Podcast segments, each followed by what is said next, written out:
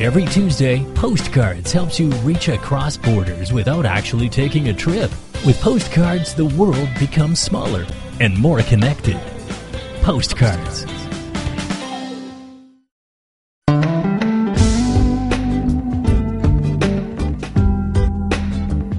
Hello and welcome to Postcards, a show which takes you across borders without actually leaving home.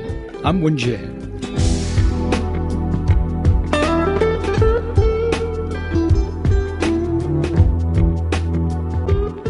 Australian scientists are aiming to expand their access to Antarctica and broaden the scope of their research by constructing a runway which will be accessible by plane throughout the year.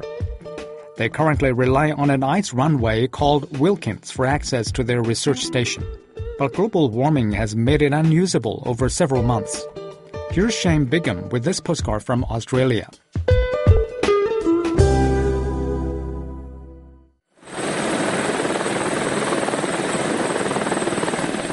This moonscape is the debris left behind over millions of years by the East Antarctic ice sheet. The combination of gravel and sand that's rarely covered by snow makes it the likely site for the next international air link between Australia and eastern Antarctica. Warming temperatures have seen the Wilkins runway start to melt, so the pressure is on to ensure there's access for Australia's scientists well into the future. Alistair Reid is a geologist. This part of the Vestfold Hills hasn't really been mapped in very much detail at all, so we're creating that base layer of information. This season, geologists are drilling into the base layer of the Vestfold Hills to the rock core samples to be tested back in Australia. We've got the, the bedrock geology, the hard rock, and we've got a blanket, a veneer of of rock that's been placed over the top of it from the glacier. And the glaciers have brought that rock in a bit like a conveyor. The blue ice Wilkins runway can be unreliable. Warm temperatures and surface melt play havoc with flight schedules. Clive McMahon is an elephant seal researcher. We're always sort of working up against a time timeline or a time barrier, and uh, you know uh, it's still quite early in the season for, for many of the animals down here uh, at the end of February. Bryce Harris is the manager of the runway. It allows us to branch out into different scientific experiments that we haven't been able to in the past. Investigations into a runway in the Vestfold Hills have been conducted many times, but none has ever managed to get past the concept stage. Scientists are hoping Australia will make the investment. Demand for year round access to East Antarctica is growing. If it's developed, it's expected to become an international hub.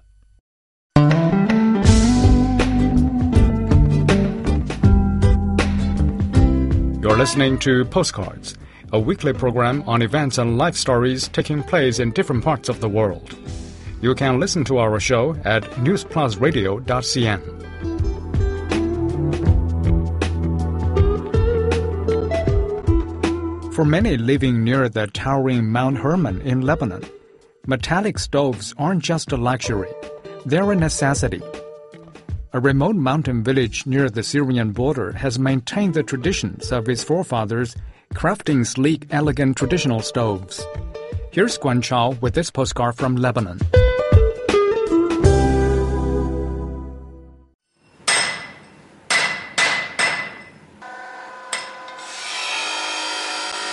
Nestling at the foot of Mount Hermon in East Lebanon, where the snow lies for seven months of the year, the production of handicrafted stoves is still going strong. But unlike elsewhere, the people of Rashaya al-Wadi village have preserved their customs and heritage in crafting the metal heaters. In the workshops of Rashaya, craftsmen continue to produce old-fashioned metal stoves that are still used instead of modern heating systems, warming homes from the cool mountain climate. Yusuf Kadamani passed the skills he inherited from his father down to his young son Ali. His father started crafting heaters in the 1930s. Like master craftsmen, Yusuf and Ali assemble handmade stoves with care and precision. Each one takes around four days to complete. A more elaborate stove can take up to a month, depending on the level of detail, shape, and decoration. Rashaya became known for this artistic production. It was famous in all of Lebanon because of its artisanship and handcraft, which is always valuable. The stove has different forms. Some are simple, they are just used for heating, while others, beyond heating, also have an aesthetic quality. Considering you're using this piece throughout the winter season, it should look nice and have a nice appearance, and it should not look old or dull. While Yusuf and his son maintain a small setup, some have developed the size of their production, taking advantage of technical advances and new machinery. Larger factories provide a living for many local families. Work is steady as demand for small fire stoves increases, particularly since the arrival of Syrian refugees in Lebanon. Stove factory owner Raiden Mohammed tries to preserve the craftsmanship of his grandfather while taking advantage of new technologies. At the time, it used to take my grandfather more than a week to make a stove. He used to give it all he had. He did not use any machines. After electricity reached Rashaya, they started using welding machines. Today, it is true that production is easier, but we have insisted on preserving what our grandfathers created so we started producing hundreds of stoves daily. With increased production, Raiden's factory can also satisfy a burgeoning export market to neighboring countries and even the Lebanese diaspora around the world. We were able to preserve tradition and at the same time, we were able to forward this production so that it becomes known in Lebanon. We were also able to export this production to Jordan and Syria. Here it is important to know that Syria produces its own heaters, but we have been able to penetrate the market. We have also exported to countries with the Lebanese diaspora, such as Australia and America. We have been able to export these stoves abroad.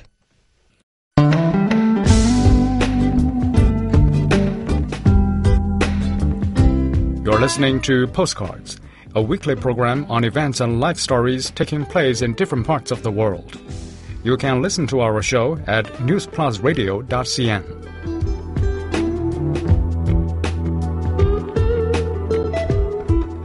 As more American states legalize marijuana, an increasing number of pet owners are treating their dogs and cats with cannabis. Pet owners are resorting to the drug to treat a vast array of illnesses. But veterinarians who are legally barred from prescribing medical pot say there isn't enough scientific data to show it's safe and effective for animals. Here's Yang Yong with this postcard from the United States.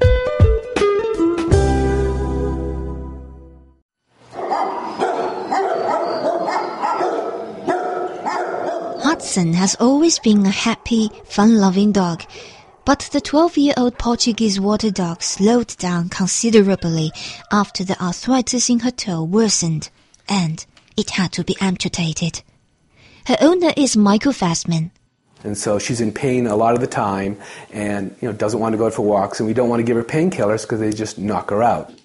Fastman, like a growing number of pet owners in the US, is now resorting to an alternative medicine that many people are using to treat their own pain and illness marijuana. Fastman uses a formulation which has a cannabis tincture measured specifically for pets. He gives it to her by adding it to her food. According to Fastman, it has had good results. She's livelier. She's more engaged. She's happy to see us. She wants to go out for walks. And she seems like she's not in as much pain. Or she's in pain, she doesn't care as much. It's hard to know, but she's definitely just a happier dog. She wags more. She wants to go out more. Fastman is not the only pet owner using cannabis to medicate his animal. As more states across the U.S. have legalized marijuana for medicinal use, more pet owners have started medicating their pets themselves. Medical marijuana is legal in 28 states, but remains illegal under federal law. So there has been relatively little research into its potential health benefits for humans or animals. Veterinarians in California and other states are legally barred from prescribing or recommending cannabis. They risk losing their veterinary licenses if they do. Lynn Tingle runs a pet adoption center and a sanctuary for abandoned animals. She regularly gives cannabis to older dogs with health or behavior issues, and she plans to try it with cats. You know, you just see a real difference in their spirit, and thus they're just not in pain, so they're happier and they're moving better, and they just get a new lease on life, which is, you know, a terrific thing to see with a dog that was previously in pain and stiff and really not wanting to get up. But vets say there isn't enough scientific data to show that cannabis is safe and effective for treating pets. Significantly, vets themselves are banned from prescribing or recommending marijuana because it's illegal under federal law. Ken Polowski is from the California Veterinary Medical Association. Science is not leading the discussion on this, and that's what we need to happen. We need to have the studies, we need to have the science, so we have the background information to make these informed decisions. And people are going ahead and making these decisions without that scientific data. Most of these pet products, which are not regulated, contain cannabidiol or CBD, a chemical compound found in cannabis that doesn't get pets or humans high. Alison Ettel is the CEO of Treatwell Health. What we find is a lot of the animals are coming to us when there's no other option, when pharmaceuticals haven't worked for that animal. And so, again, they're at that last resort, and cannabis is really good for those types of situations. These tinctures have been selling well at Harborside Health Center, one of California's largest marijuana dispensaries. Andrew D'Angelo is the co-founder. So I see a tremendous amount of potential. I think we still have a lot to learn about these products and their efficacy and how they work inside pets and inside people. In the meantime, vets are warning pet owners they are treating the animals at their own risk with no knowledge of possible side effects or even if it is effective on the animals.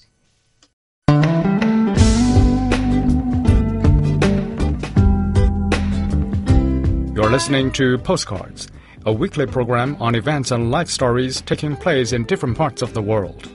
You can listen to our show at newsplusradio.cn. Breast cancer awareness campaigners are urging women and others in Pakistan to break free from the taboo which prevents them speaking out about the disease. Many Pakistani women fear discussing cancer in the socially conservative nation, where it is ignored because it is widely associated with sexuality. Here's Shinting with this postcard from Pakistan. Bright and bold and lit up in pink, this building is hosting an event which aims to change the lives of Pakistani women, especially those who have been unfortunate enough to suffer from breast cancer. So hesitant are people to acknowledge the disease that last year a Pakistani branch of the charity Pink Ribbon was prevented from advertising an awareness raising event. It was held at a modern university in the eastern city of Lahore but no mention of breasts were allowed during the seminar, which attempted to inform women about how to recognize physical symptoms of breast cancer, how to examine themselves for early signs, and provide information about mammograms. Instead, speakers had to refer to illness as the cancer of women. Pakistani politician Fahmida Mirza, a former speaker of the Pakistan National Assembly, is among those demanding change. Unlike many women in Pakistan, she didn't hide the fact that she had been diagnosed with breast cancer, and instead insisted on speaking out in an attempt to help break down cultural taboos. Breast cancer kills more women in Pakistan than any other cancer. I think the role models will have to come forward. And uh, they will have to come forward and uh, you know jointly with the help of the media with the government all the institutions in fact you know it's difficult to assess how widespread the disease is in the country Non-governmental organizations like Pink Ribbon believe Pakistan has highest rate of breast cancer in Asia. That's an estimated 1 in 9 women facing the risk of breast cancer in their lifetimes. Saira Hassan is an oncologist at Shifa International Hospital.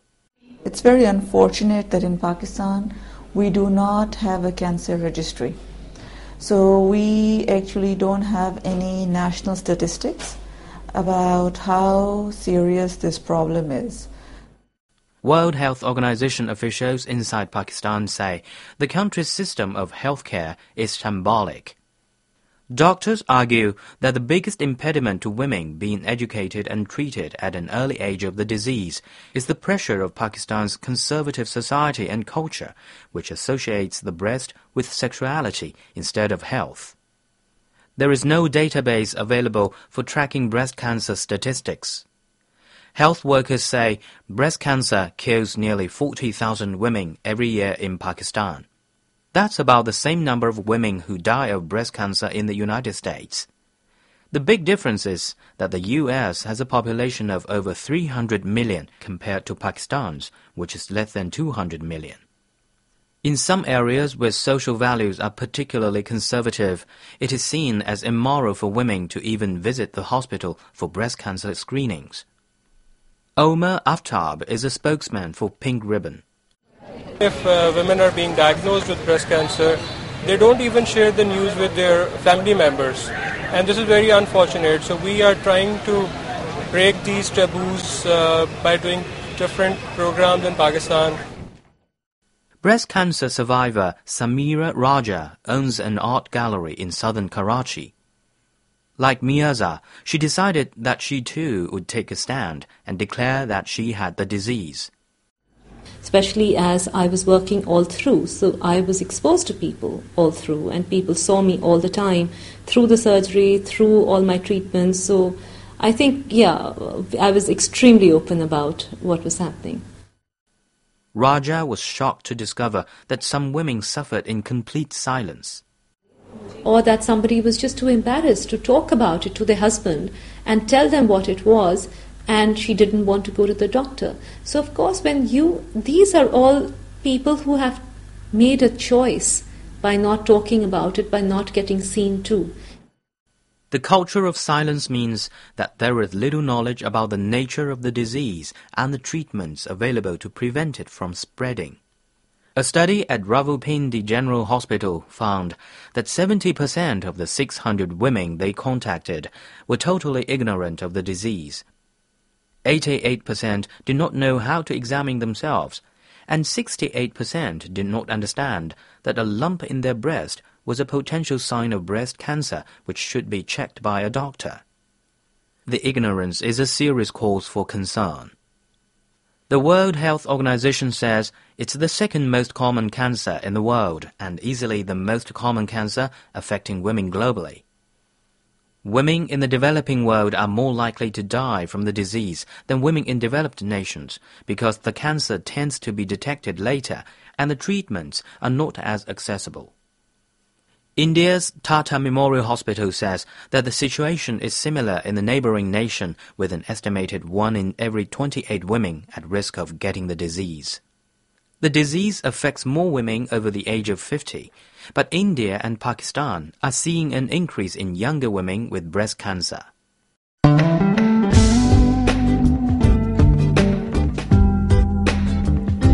You're listening to Postcards, a weekly program on events and life stories taking place in different parts of the world. You can listen to our show at newsplusradio.cn.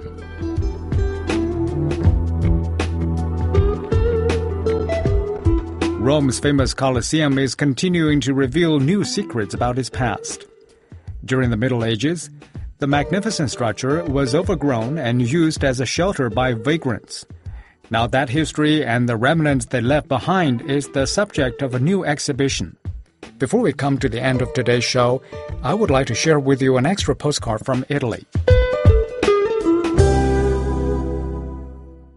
From gladiator battleground to medieval fortress, Rome's Colosseum has been the beating heart of an empire and a republic. Centuries on from when the foundations of this iconic monument were laid, it still has many secrets to reveal. The exhibition focuses on telling the Colosseum's history from the Middle Ages through to the Renaissance. Many of the relics and icons on display are being seen on show for the first time. Serena Romano is one curator of the exhibition. The missione de la mostra è di representare un monumento del monumento antico. The exhibition is aiming to represent a famous ancient monument down the centuries and explain how it has been used over time for almost 2000 years, which is a long time. The Colosseum has changed a lot during this period. It was a place without identity in the medieval period. People lived inside it, cooked inside it. There was a hermit that built his shack inside. A monastery and the brotherhood also used it. Negli anni, diciamo in tutti i secoli in cui è stato dipinto. Over the centuries, whenever the Colosseum has been painted or engraved, what always makes the strongest impression is its incredible size. It's the biggest thing there is in Rome. The display allows visitors to experience the Eternal City through ancient artifacts, drawings, paintings, and models which tell the history of this ancient arena through the ages. High above the sand-covered floor, in every inch, once stood a statue. Most are long gone, but some surviving figures are presented here and they capture the spirit of the monument through time. The Colosseum is among the most visited monuments in the world. Completed in 80 AD, it was once the site of bloody battles between gladiators, condemned prisoners, and wild beasts. Their fights to the death were cheered on by up to 75,000 spectators in the stands. The games ended in 532 AD, and the oval arena fell slowly into disrepair. The exhibition includes relics that relate to daily life in the early medieval period, as well as paintings and drawings of the ruined building which have inspired artists from the Renaissance onwards.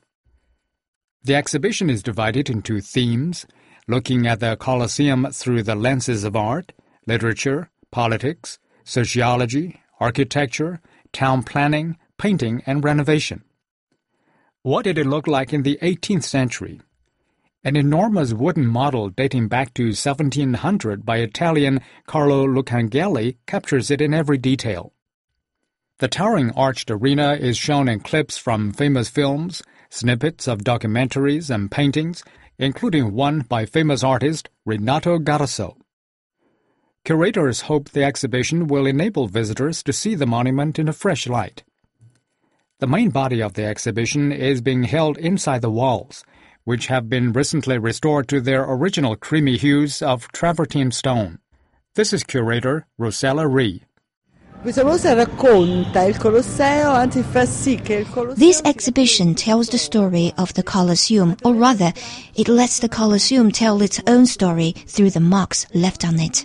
The story begins at the end of the 8th century when the Colosseum was a complete ruin, overrun by vegetation. And from the 8th century, we turn to look at life at the Colosseum in the late medieval period when the monument was transformed into a city inside a city with houses on the ground floor. The Colosseum is the Eternal City's most recognizable landmark, attracting between 5 and 6 million visitors a year.